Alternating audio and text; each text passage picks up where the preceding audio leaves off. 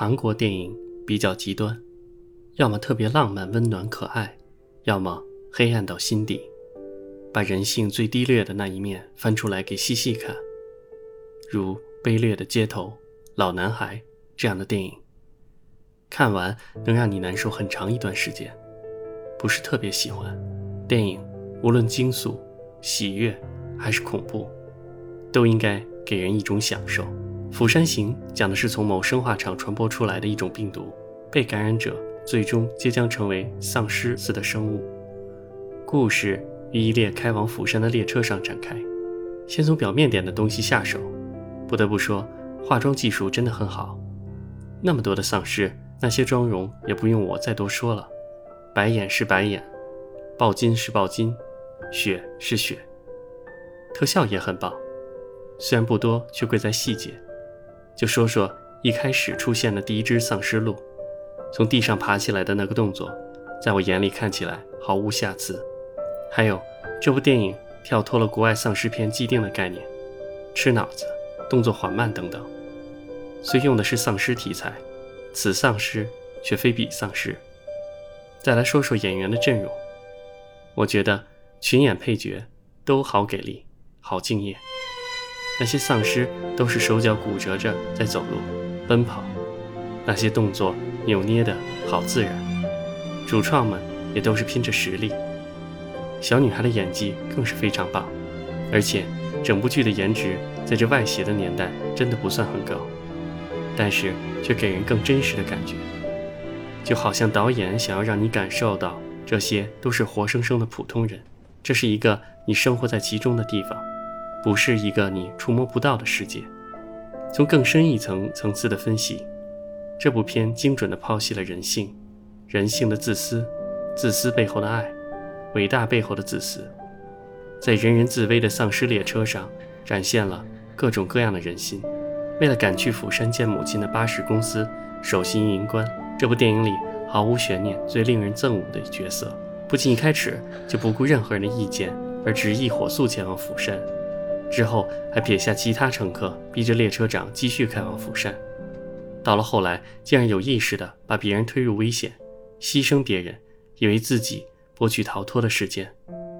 从他身上，我们看到了最丑陋、自私、令人恶心的人性。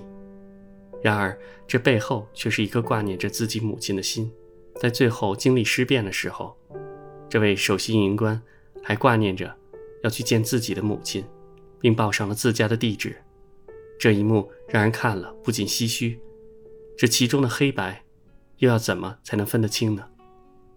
列车员以及其他在暂时安全车厢内的乘客，慌乱中为了生存，完全失去了理智与自主，盲目听从了守信营官的威严，不仅见死不救，更甚至是还试图阻断别人的活路，只因害怕牵连到自身的安危。这一类人。我觉得也像是反映了当今社会的大部分人，随着流言而走，不经思考。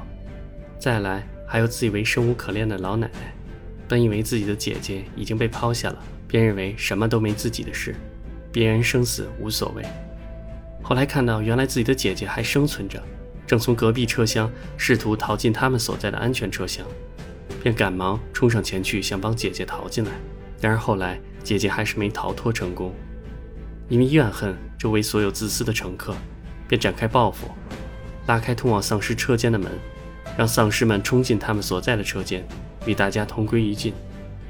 这个角色很好的反响了对于当今社会毫无能力改变的人，或者某些事件的受害者心理的扭曲面，因为后悔而绝望，因为绝望而扭曲，因为扭曲所以报复，类似很多的恐怖袭击或者杀人犯案件。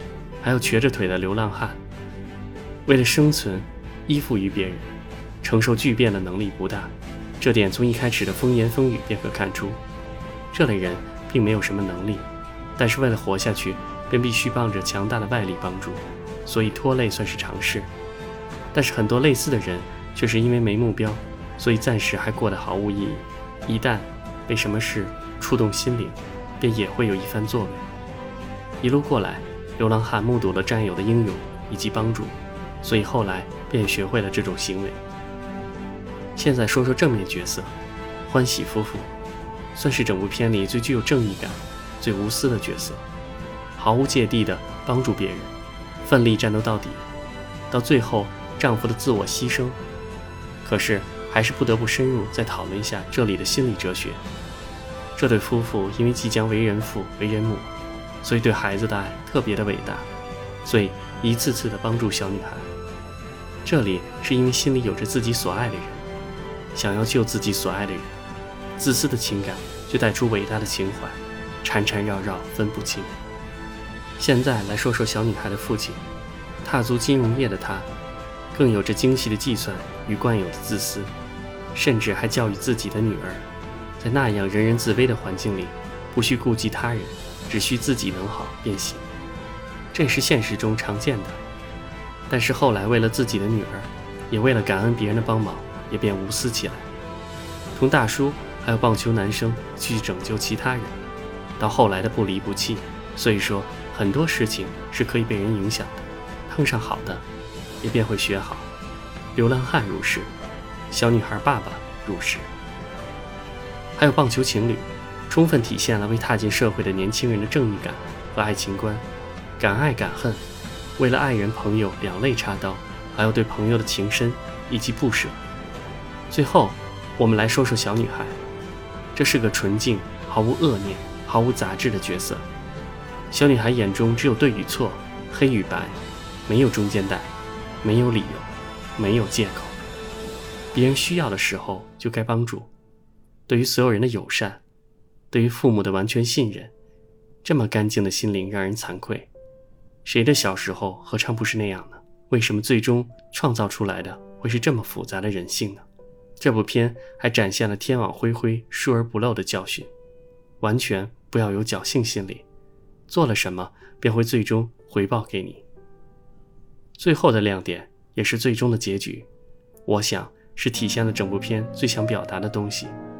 希望，为什么那么多壮硕的、年轻的，还有其他的老弱病残，最终活下来的却只有孕妇与小孩呢？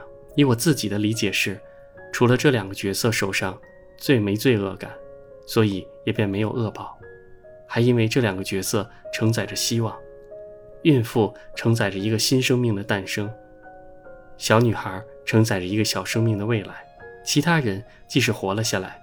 却也有可能太多的罪恶与伤痛苟且偷生，然而新生命与小孩子却是可以重新被塑造的希望。最后，军队欢呼着奔向存活者，应该也是象征着希望给人们带来的能量。人们总是会向着希望奔寻的。